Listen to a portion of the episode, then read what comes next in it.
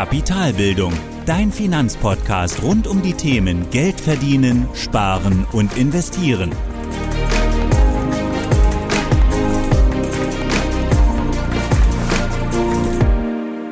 Hallo und willkommen zu einer weiteren Folge meines Podcasts. Ich bin Thorsten von Kapitalbildung und heute sprechen wir darüber, ob du für deine Investition in Aktien auch Schulden machen solltest. Dabei schauen wir zuallererst auf die Idee dahinter, also warum könnte es Sinn machen, Aktien auf Kredit zu kaufen und an sich auch die Möglichkeiten an, die du hast, um eben einen Kredit aufzunehmen und dann eben Aktien zu kaufen. Anschließend sprechen wir über den Wertpapierkredit und spielen ein Beispiel anhand der Konditionen der Comdirect durch. Und zum Schluss gibt es dann noch ein kurzes Fazit, auch mit der Antwort zur Frage, ob es Sinn macht, eben Schulden für Aktien zu machen. Dann starten wir direkt mit dem heutigen Thema und schauen zuerst einmal auf die Idee und die Möglichkeiten. Klar ist also erstmal, dass man heute alles auf Kredit kaufen kann. Neue Möbel, dein neues Handy, ähm, neuen Fernseher oder auch eine Immobilie.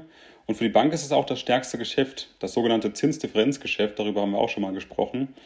Und das sogenannte Zinsdifferenzgeschäft macht etwa zwei Drittel der operativen Erträge aus. Also wirklich ein sehr, sehr wichtiges und wertvolles Geschäft, gerade auch um den Erhalt des Umsatzes in der Bank. Und auch Aktien kann man natürlich auf Kredit kaufen und einen Kredit zu nutzen wird eben auch sehr stark vermarktet. Und das ist natürlich auch die Idee, genau dieses Produkt, den Kredit als Bank zu verkaufen, weil ich genau aus diesem Zinsdifferenzgeschäft ähm, diese, diese Erträge generieren kann. Außerdem ist es auch so, dass uns gerade in der Werbung häufig verkauft wird, dass ein Kredit auch das Natürlichste der Welt ist, völlig normal Dinge auf Kredit zu kaufen. Und um Aktien auf Kredit zu kaufen, brauchst du im Prinzip eben einfach einen simplen Privatkredit, Privatkredit der eben nicht zweckgebunden ist. Und dann darfst du eben auch jeden Kredit, der nicht zweckgebunden ist, auch zum Kauf von Aktien nutzen. Und viele Kredite sind allerdings zweckgebunden, beispielsweise Leasingkredit fürs Auto oder auch der Immobilienkredit. All das ist zweckgebunden, das musst du dann eben ausgeben, das Geld für die Immobilie oder für ein neues Auto. Und da gibt es auch noch einen eigenen Kredit für den Kauf von Aktien und das ist der sogenannte Wertpapierkredit oder auch Lombardkredit genannt.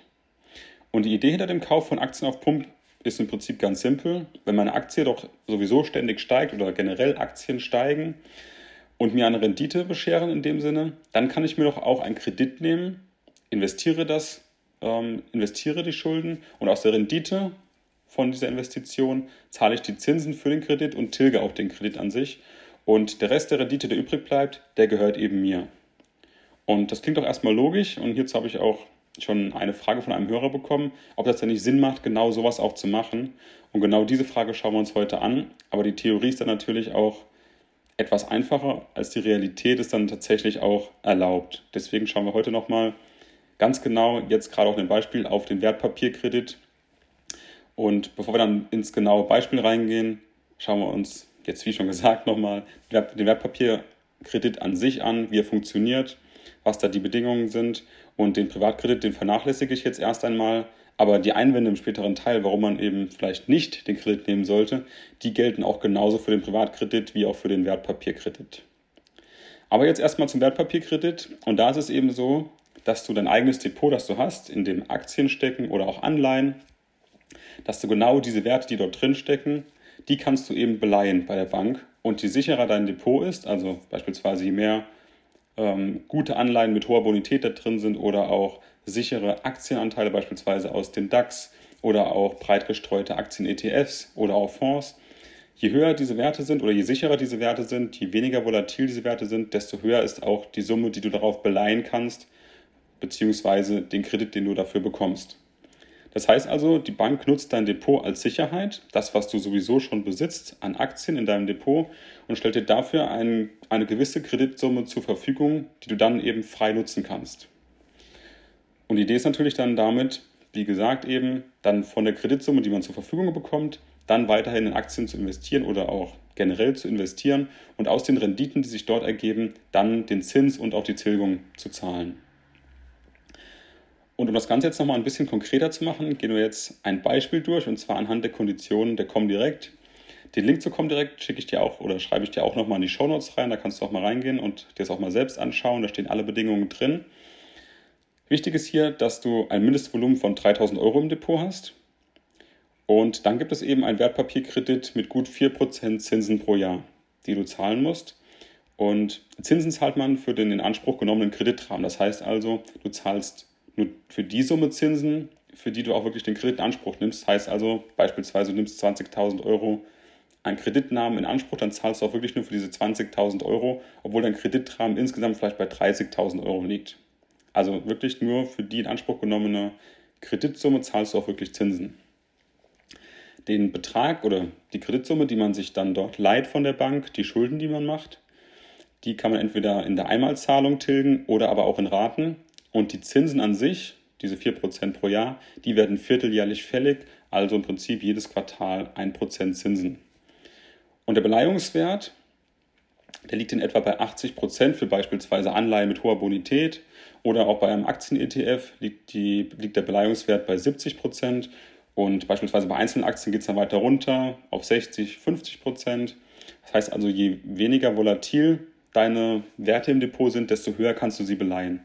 Heißt also, je sicherer bzw. weniger volatil die Anlage sind, desto höher ist der Beleihungswert.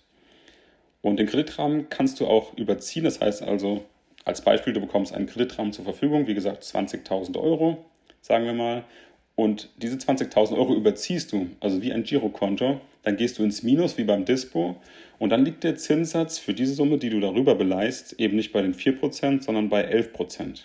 Also auch hier schon wieder ja, die Idee dahinter, hier im Prinzip einen Dispo auch einzurichten und darüber natürlich auch deutlich mehr Erträge zu generieren, weil 4% Zinsen sind deutlich weniger als 11 Prozent logischerweise. Also auch hier gilt es aufzupassen. Jetzt nehmen wir uns ein Beispiel und sagen, ähm, du hast ein Depot mit 20.000 Euro und da ist beispielsweise einfach nur ein Aktien-ETF drin und den darfst du laut Comdirect mit 70 Prozent beleihen. Was dann 14.000 Euro sind an Kreditrahmen, der wird dir zur Verfügung gestellt und den darfst du nutzen.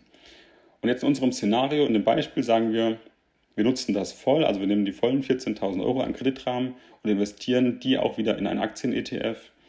Dann fallen allein schon mal für die Gebühren der Order definitiv schon Kosten an, die wir jetzt aber einfach mal vernachlässigen und sagen einfach, die 14.000 Euro kommen eins zu eins so in den Aktien-ETF in einen und wird auch genauso dort investiert, ohne irgendwelche Verluste erstmal über die Order oder sonstiges. Dann ist es erstmal so, dass vierteljährlich die Zinszahlung anfällt, also diese, diese eine Prozent pro Quartal. Das sind aber die 14.000 Euro, sind das dann die 140 Euro pro Quartal, die du ohnehin schon zahlen musst. Und solange du also hier nichts tilgst, also das kann man ja auch selbst bestimmen, ob man beispielsweise in einer Einmalzahlung diese Kreditsumme tilgt oder aber in Raten, solange du hier nichts tilgst, hast du eben, solange du eben diese Summe noch hast, jedes Quartal 140 Euro zu zahlen, beziehungsweise pro Jahr 4% Zinsen, Zinsen zu zahlen. Und dann die Rendite bei einem breit gestreuten Aktien-ETF, aber real nur bei gut 4% liegt, dazu gab es auch schon eine Folge, lohnt sich eben in diesem Fall der Kredit schon allein schon gar nicht, weil die Zinsen, die pro Jahr anfallen, schon so hoch sind, dass sie gerade durch die Renditen, die realen Renditen gedeckt werden aus dem Aktien-ETF. Und real müssen wir uns immer vor Augen halten, klar kann es sein, dass der Aktien-ETF auch mal 8% macht. Es kann aber auch sein, dass er beispielsweise nur mal 1% macht oder auch nur 2%. Es ist aber definitiv so, dass wir immer die Kosten haben, um das Geld oder um den Gewinn wirklich zu realisieren, weil wir dann eine Order einsetzen müssen. Und die Gewinne, die wir eben auch durch Kapitalerträge erwirtschaften, die müssen entsprechend auch versteuert werden. Also genau da müssen wir eben nochmal nachsteuern und nach Inflation es wirklich schaffen, auch wirklich real diese 4% zu bekommen, um allein die Zinsen zu tilgen. Und das heißt also, mit einem normalen Aktien-ETF, der breit gestreut ist, der 4% bringt, im Durchschnitt natürlich, das kann mal höher liegen, kann auch mal deutlich darunter liegen, ist es eben so, dass es da keinen Sinn macht. Das heißt, du müsstest also, damit es wirklich sinnvoll ist, das Ganze umzusetzen, müsstest du in risikoreichere, in volatilere Geldanlagen investieren, beispielsweise Einzelaktien. Das heißt aber natürlich, dass du dann wieder viel konzentrierter investiert bist und die Volatilität auch deutlich größer ist. Also wenn wir viel größere Sprünge, gerade auch täglich, beispielsweise von 8% nach unten, vielleicht auch mal nach oben. Gerade aber auch in einer Krise kann es sein, dass, dass sich beispielsweise genau so eine Aktie wieder nicht erholt. Ähm, und das ist genau das, dass du eben viel mehr Risiko eingehen musst, allein um die Zinsen zu tilgen und irgendwann auch aus dem Mehr oder aus dem Mehr an Rendite auch dann die gesamte Summe zu tilgen und dann daraus immer noch eine höhere Rendite zu haben, um dann wirklich sagen zu können, okay, das Ganze hat sich gelohnt, das Risiko einzugehen. Außerdem musst du zur Tilgung deiner Zinsen und auch später, wie gesagt, zur Tilgung deines Kredits die Anteile auch wieder verkaufen. Das heißt also, auch hier ist es wieder so, dass die Rendite ebenfalls wieder geschmälert wird, auch wieder durch die Ordergebühren und genauso auch durch die Steuern. Und bei 14.000 Euro, ähm, je nachdem, wie groß dann am Ende die Rendite ausfällt, sind die Steuern recht hoch. Aber auch bei 14.000 Euro, die zu bewegen als Order, je nachdem, wie das berechnet wird, prozentual fallen dort doch schon einige Ordergebühren an. Noch schlimmer ist es natürlich, wenn du eine risikoreiche Anlage gehst und die dann auch entsprechend fallen. Also wir beispielsweise in einen Crash kommen oder das Unternehmen vielleicht in Schieflage gerät. Und jetzt musst du die Zinsen, die dort anfallen, jedes, jedes Quartal oder auch jährlich diese 4%, musst du natürlich trotzdem immer zahlen. Die werden weiterhin trotzdem fällig oder auch wenn du eine Tilgungsrate vereinbart hast für die eigentliche Kreditsumme, die werden natürlich immer fällig. Völlig egal, ob die Aktie oder dein Aktien-ETF minus ist, die Summe musst du immer tilgen. Und genau das ist natürlich das Problem, ähm, dass wenn auch beispielsweise diese Summe oder deine Werte im Depot, die du gekauft hast, wenn die natürlich fallen, ist im Prinzip auch die Sicherheit der Bank nicht mehr gegeben. Also die Kreditsumme, die du dir geleiht hast, die ist gar nicht mehr gedeckt. Und mit deinem eigenen Geld, das du hattest, diese 20.000 Euro und der Kreditsumme von 14.000 Euro, also mit dem Beleihungswert, hattest du vorher die 34.000 Euro. Und wenn wir jetzt davon ausgehen, dass beispielsweise wie bei Corona gerade zu Beginn die Kurse mal um 20 Prozent fallen, dann liegt dein Depotwert nur noch bei 27.000. Und natürlich will die Bank immer noch die gleiche Sicherheit haben, dass sie ihr Geld zurückbekommt. Das heißt also, diese Differenz von diesen 7.000 Euro, die müssen irgendwie ausgeglichen werden. Und da musst du natürlich entweder das Geld aus deiner eigenen Tasche nachschießen können, also du musst irgendwo noch Cash-Reserven haben, um das Ganze auszugleichen. Wenn das aber alles nicht funktioniert und du hast kein Cash mehr ähm, und kannst das einfach gar nicht ausgleichen, dann ist es so, dass die Bank auch deine Anteile verkaufen kann. Also sie hat dann das Recht, wirklich zu sagen, du verkaufst die Anteile, um uns die Sicherheit zurückzugeben, dass du auch wirklich Bonität hast, diese, Kredit, diese Kreditsumme auch wirklich zu erhalten und auch den Beleihungswert aufrechtzuerhalten. Und natürlich eben nicht zum Zeitpunkt, in dem, dein, in dem deine Aktien oder deine Werte im Plus sind, sondern eben zum schlechtmöglichsten Zeitpunkt mitten in der Krise, gerade wenn sie um 20 Prozent gefallen sind. Das heißt, du musst dann im Prinzip deine Verluste realisieren, du musst zum schlechtmöglichsten Zeitpunkt verkaufen, um dann eben deine Sicherheit an die Bank wiederherzustellen. Und genau da ist eben das Risiko, dass du eben beispielsweise in risikoreichere Anlagen gedrängt wirst und zum Zeitpunkt, gerade wenn es dann mal bergab geht, du aber trotzdem die Bonität leisten musst. Und wenn du dann nichts auf der Seite hast, dann ist es natürlich so, dass du deine Anteile verkaufen musst, um die Sicherheit wieder zu gewährleisten. Und damit, mit dem Wissen und mit dem Beispiel, kommen wir jetzt dann mal zum Fazit, ob das Ganze denn Sinn macht. Ist es denn wirklich Sinn, sinnvoll, Aktien auf Pump zu kaufen? Und aus meiner Sicht kann man hier ein ganz klares Nein geben. Also auf gar keinen Fall. Weil du kannst eben den Kredit nur aufnehmen, wenn du die gleiche Summe im Prinzip als Cash-Reserve verfügbar hast, um genau in solchen Fällen, beispielsweise wenn ein Crash kommt, eben genau diese Differenz ausgleichen zu können. Wenn du aber diese Cash-Reserve hast, dann bräuchtest du aber eigentlich auch diesen Kredit nicht, weil dann kannst du dein eigenes Geld investieren und somit macht das Ganze eben auch keinen Sinn. Das heißt also, du wirst immer dahin gedrängt, im Prinzip, ja, immer diese Nachschusspflicht zu haben, wenn die Kurse fallen. Und genau dann, du würdest den Kredit ja nicht in Anspruch nehmen, wenn du das Geld selbst hättest. Und äh, da ist genau die Krux an der Sache, das Ganze eben auch irgendwo abzusichern. Außerdem ist es so, dass wir langfristig investieren wollen und Schwankungen aushalten können wollen. Also genau das ist ja die Idee vom langfristigen Investieren sich an tagesaktuellen Ereignissen oder auch kürzeren Perioden, sagen wir vier, fünf Monate oder auch mal ein, zwei Jahre, eben diese Schwankungen, diese Krisen aushalten zu können, vielleicht sogar nachkaufen zu können, günstig einkaufen zu können und dann, wenn es wieder hochgeht, dabei zu sein. Wenn es aber jetzt so ist, dass du einen Kredit zu bedienen hast mit Zinsen und auch mit einer Tilgungsrate und dann auch noch der Kurs deiner Werte im Depot abhängt, dann schaffst du das natürlich einfach nicht, weil du musst in der Krise deine Teile verkaufen und realisierst damit die Verluste, um diese Differenz der Sicherheit für die Bank auszugleichen. Und genau das ist eben das Problem, dass du genau diese Sicherheit geben musst der Bank und die Bank auch genau über diese Anteile verfügen kann und dann zum schlechtmöglichsten Zeitpunkt verkauft. Ein weiteres Problem ist noch die Tatsache, dass du mit einem breit gestreuten ETF keine Mehrrendite erwirtschaften kannst. Also diese 4% Zinsen alleine jetzt im Beispiel von der Comdirect, die würden gerade einmal gedeckt werden von der Rendite, von der realen Rendite, die du übrig hast von einem breit gestreuten ETF. Heißt also, du kannst im Durchschnitt lediglich die Zinsen zahlen, aber sehr wahrscheinlich eben gar nicht den eigenen Kredit, den du selbst aufgenommen hast. Also du wirst nie dazu kommen, so viel Geld oder so viel mehr Rendite, Rendite zu haben, um die gesamte Kreditsumme zurückzahlen zu können aus den Erträgen. Das wird überhaupt nicht funktionieren. Und daher musst du eben in viel konzentriertere Geldanlagen investieren, die natürlich damit auch risikoreicher sind, volatiler sind, um eben den Kredit zu tilgen. Brauchst du aber ganz klar sichere Einnahmen. Und genau das ist eben das Problem dieser ganzen Idee. Du versuchst eine lineare Schuldentilgung, also regelmäßige Zahlungen mit einer volatilen Geldanlage zu finanzieren. Und das kann einfach nicht gut gehen aus meiner Sicht. Und die Chancen bei steigenden Kursen sind eben auch deutlich niedriger als die Risiken bei fallenden Kursen. Also all das, was für dich drin ist an Chancen, steht für mich in keinem Verhältnis zu dem, was du an Risiko eingehst, wenn die Kurse denn fallen. Und da eben keiner weiß, wie die Kurse sich entwickeln und Kurse können immer fallen, willkürlich, der Markt ist nun mal irrational, macht es einfach keinen Sinn, dieses Risiko einzugehen, um vielleicht diese Chance mitnehmen zu können. Also auch hier wieder, investiere nur das Geld, das du auch wirklich hast und das du in Zukunft nicht dringend brauchst. Und nur dann kannst du eben auch langfristig und mit moderatem Risiko ein Vermögen aufbauen. Das ist ja die Idee. Und alles andere daneben ist dann Zocken, ist Spekulation was man vielleicht auch mit einer kleineren Summe machen kann, wenn man unbedingt möchte. Aber das passt eben nicht hier in, in, in das Konzept des gesamten Podcasts mit dem langfristigen Investieren.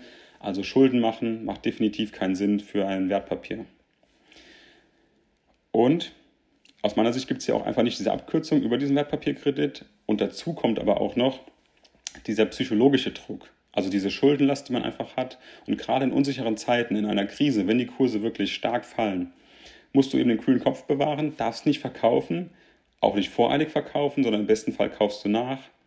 Aber mit dem Wertpapierkredit hast du natürlich immer die Befürchtung, dass dein Depot nicht mehr als Sicherheit ausreicht und die Bank deine Anteile einfach verkauft oder dich dazu zwingt, die Anteile zu verkaufen. Und genau das widerspricht dem, was eigentlich langfristiges Anlegen bedeutet. Und genau das widerspricht auch dem, was deine Psychologie in dieser Phase angehen sollte, weil du solltest eigentlich sehr stabil sein, sehr gefestigt sein und auch vielleicht den Mut haben, sogar nachzukaufen. Und genau das kannst du eben gar nicht machen, weil du diesen Kredit tilgen musst. Und im Prinzip ist es so, dass man vielleicht denkt, das bringt, bringt mir noch zusätzliche Rendite, weil die Aktien steigen ja sowieso. Aber im Prinzip ist es einfach so, dass du dir damit die Freiheit nimmst, fallende Kurse aussitzen zu können, weil du das Geld eben nicht brauchst. Also genau diese Freiheit, diese Möglichkeit, langfristig Vermögen aufzubauen, die nimmst du dir damit. Also noch einmal, Aktien kaufen auf Kredit hat keinen Sinn. Lass es also einfach sein. Auch nicht bei einem Privatkredit übrigens. Also Wertpapierkredit und Privatkredit sind beides schlecht. Also macht einfach keinen Sinn. Und damit kommen wir auch zum Ende der heutigen Folge und auch heute wieder ohne Zusammenfassung, da es gerade ein sehr ausführliches Fazit gab. Ich hoffe, es ist klar geworden, warum es keinen Sinn macht ähm, wirklich einen Kredit aufzunehmen für die Aktien. Nutze wirklich nur das Geld, das du ohnehin schon hast, was du auch nicht langfristig oder was du sehr lange nicht brauchen wirst, über deine Liquiditätsreserve. Und nur dann macht wirklich Investieren Sinn und dann kannst du auch einfach genau diese Risiken, die die Wirtschaft oder die Börse mit sich bringt, genau diese Risiken kannst du dann auch wirklich aussitzen und in Ruhe investieren. Ich hoffe, du konntest das Ganze auch nachvollziehen. Du hast wieder etwas mitgenommen und du bist auch nächste Woche wieder mit dabei. Und auch diesmal gibt es wieder ein Zitat als Abschluss, heute von Benjamin Franklin zum Thema Schulden. Wer sich in Schulden steckt, gibt anderen ein Recht über seine Freiheit. Das war die heutige Podcast-Folge von Kapitalbildung. Alle wichtigen Links und Infos findest du in den Show Notes. Hast du Lust auf noch mehr hilfreiches Finanzwissen? Dann folge Kapitalbildung auf Facebook und Instagram oder besuche die Website www.kapitalbildung.org.